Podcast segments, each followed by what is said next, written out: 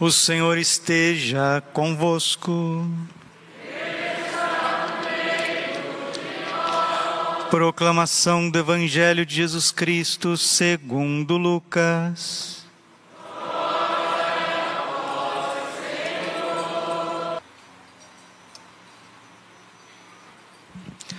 Naqueles dias, Maria partiu para a região montanhosa, dirigindo-se apressadamente a uma cidade da Judéia. Entrou na casa de Zacarias e cumprimentou Isabel. Quando Isabel ouviu a saudação de Maria, a criança pulou no seu ventre e Isabel ficou cheia do Espírito Santo. Com um grande grito exclamou: Bendita és tu entre as mulheres e bendito é o fruto do teu ventre. Como posso merecer que a mãe do meu Senhor me venha visitar? Logo que a tua saudação chegou aos meus ouvidos, a criança pulou de alegria no meu ventre. Bem-aventurada aquela que acreditou, porque será cumprido o que o Senhor lhe prometeu. Palavra da salvação.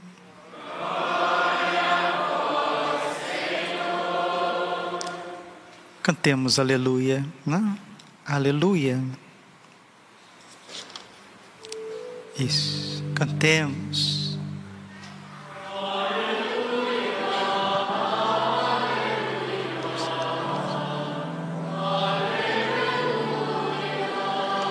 Sentar.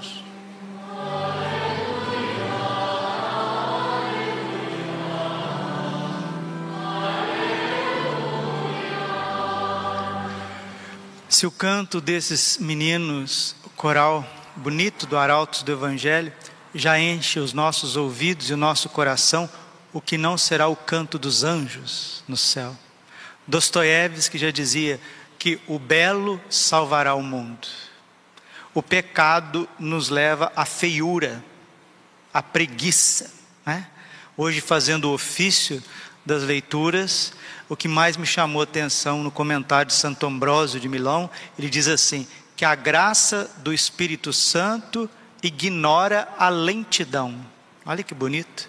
A graça do Espírito Santo ignora a lentidão. Nossa Senhora, quando recebeu a graça do Espírito Santo e ficou grávida de Deus, às pressas correu à casa de Isabel. Tudo que é belo é expressão de Deus. Deus é o amor personificado, a verdade personificada e a beleza personificada. A Igreja Católica, na sua história bimilenar, ela é portadora de beleza, ela é portadora de sabedoria. Aonde a igreja toca e chega, as coisas devem se transformar. Ou a igreja transforma a realidade, ou desculpe, ela é deformada pela realidade. Chesterton dizia que nós não precisamos de uma igreja que se amolde o mundo, mas de uma igreja que transforme o mundo. Mateus capítulo 5, versículo 14: Vós sois o sal da terra, vós sois a luz do mundo. O sal dá sabor aonde ele está. A luz traz beleza, traz calor, traz vida. O sol é vida. No hemisfério norte, quando é inverno, tudo fica, parece que morto, tudo parece que perdeu a vida, tudo fica cinzento, escuro, úmido. Mas quando vai raiando a primavera no hemisfério norte, aquilo é uma alegria, os pássaros voltam, né? os riachos descongelam, a, alegria das crianças que saem de casa, os animais saem da, das tocas, porque o sol veio, o calor veio, a luz apareceu. João 8,12: Eu sou a luz do mundo, quem me segue não andará nas trevas, mas terá a luz da vida. E eu percebo claramente, claramente, que as sombras vão tomando conta da, das cidades. As cidades estão meio que envoltas em sombras. É aquilo, né? Aonde falta a luz do Santíssimo Sacramento, à luz dos sacramentos, do batismo, onde as pessoas não são batizadas, está tudo preto, está tudo escuro, está tudo feio, está tudo fétido. Deus traz a luz, a beleza, o bom odor de Cristo. E essa transformação a gente vê clara na, claramente nas pessoas evangelizadas. As pessoas que são evangelizadas e não desistem desse processo de santificação é diferente. A arte sacra é diferente, a música é diferente, a homilia é diferente, a pastoral é diferente, enche os olhos, o ouvido, o coração. Esta é a força da igreja. Por isso que Jesus Cristo derramou o Espírito Santo sobre os apóstolos. Os monges transformaram o paganismo, tudo aquilo era bárbaro. Eles não sabiam plantar, não sabiam cultivar, não tinham respeito com as mulheres, com as crianças, não, sabe, não tinha artes, né? era tudo no, no barbarismo, né? tudo a ferro e fogo, tudo na espada. São Gregório Magno, Santo Agostinho de Cantuária, São Patrício, os grandes missionários, São Bonifácio, eles foram espalhando pela Europa fora, pela Escandinávia, pela Grã-Bretanha, pela Península Ibérica, os próprios apóstolos foram evangelizando os povos bárbaros, ensinando a arte do amor. E aonde a igreja chega, é Cristo quem chega. Lucas capítulo 10, versículo 16: Quem vos recebe, a mim recebe, e quem me recebe, recebe o Pai que me enviou. Quem me rejeita, quem vos rejeita, a mim rejeita, e quem vos rejeita, rejeita o Pai que me enviou. A igreja precisa ser portadora de uma beleza orgânica. Mas o que que cansa tanto os sacerdotes, o que, que cansa tanto as congregações, para que elas é, não sejam esse refrigério, esta luz em meio às trevas, o que que, o que, que cansa, o que, que destrói são as heresias, as heresias. Dr. Plínio tem um clássico, né? Revolução e contra-revolução. São as revoluções que destroem a força evangelizadora da igreja. E o que é revolução? É o mal que entra nas fileiras do bem.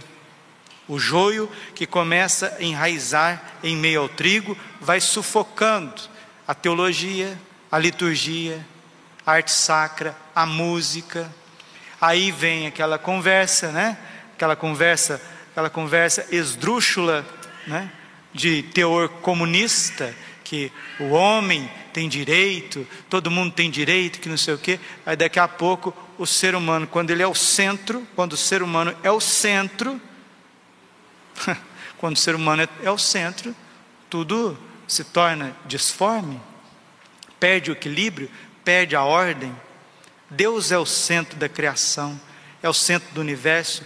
Deus deve ser o centro da igreja. Se a igreja fica antropocêntrica, ela perde a ordem. Perdendo a ordem, ela perde o ardor missionário, perde a verdade profunda que liberta, que, que cura, que traz prodígios, milagres, sinais, perde o processo de educação. Tem muitos teólogos, filósofos modernos, contemporâneos, que estudaram e estudam, diz que essa crise gigantesca que nós estamos mergulhados, é uma crise que a igreja educadora, a igreja católica educadora, mãe e mestra da humanidade, desistiu da educação. A igreja desistiu da, da educação dos povos? Não. A igreja nunca desiste, porque ela é esposa de Cristo, ela é uma instituição divina. Mas quem compõe a igreja? Somos nós, membros, membros da igreja. E se somos enfraquecidos pela ideologia, e pelo secularismo, perdemos a força educadora e transformadora. Então, ao invés do padre que está lá, não sei na onde, ser um, um, um facho de luz, né? ser um alimento, ele começa a perder a força, começa a perder a força, começa a perder a força. E ao invés do bombeiro vir e salvar as vidas, ele afoga junto com aqueles que estão perecendo. Quantas vocações está, estão se perdendo por aí, afora? Por quê?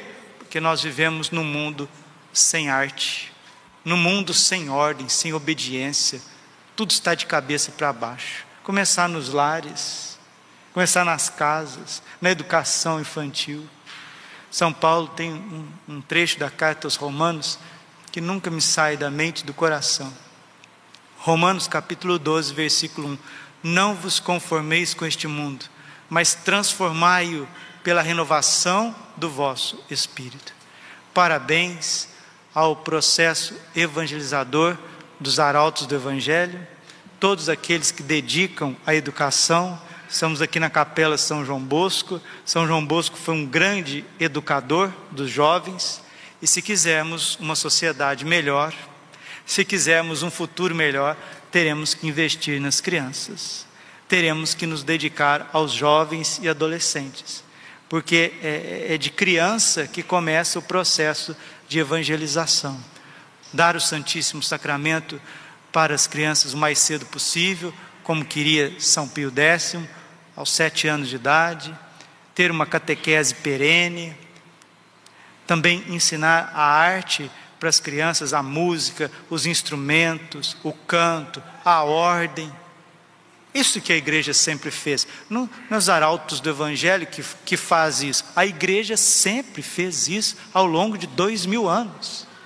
Foi com a Revolução Protestante para cá que a igreja vai perdendo a sua força educadora, transformadora. E é assim, é sempre assim. Aquilo que é mais belo, quando não exerce o seu poder, a sua missão, se torna mais disforme. A quem muito foi dado, muito será cobrado. Lucas capítulo 12, versículo 48. A quem muito foi confiado, muito será exigido. A graça do Espírito Santo ignora a lentidão, a lentidão. Uma pessoa quando é tocada pelo Espírito Santo, ela é transformada e ela começa a transformar o redor, aonde que ela está. Né? E nós vemos cada vez mais durante toda a história, né, a família, as famílias religiosas, né, os beneditinos transformando, os franciscanos, dominicanos, carmelitas, jesuítas, meu Deus, Santo Inácio de Loyola com o exército evangelizador dos jesuítas, companhia de Jesus, quanto bem fez. E agora, meus irmãos, onde estão os evangelizadores? Onde estão os missionários da igreja? a Igreja Católica vive a maior crise em dois mil anos. Isso mostra claramente que nós estamos chegando perto de uma intervenção divina. E essa intervenção divina na terra é o triunfo do coração imaculado de Maria.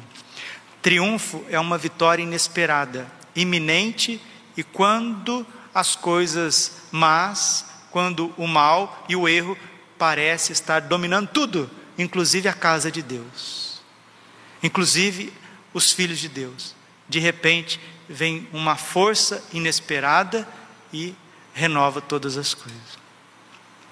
Apocalipse capítulo 21, versículo 5. Eis que faço nova todas as coisas.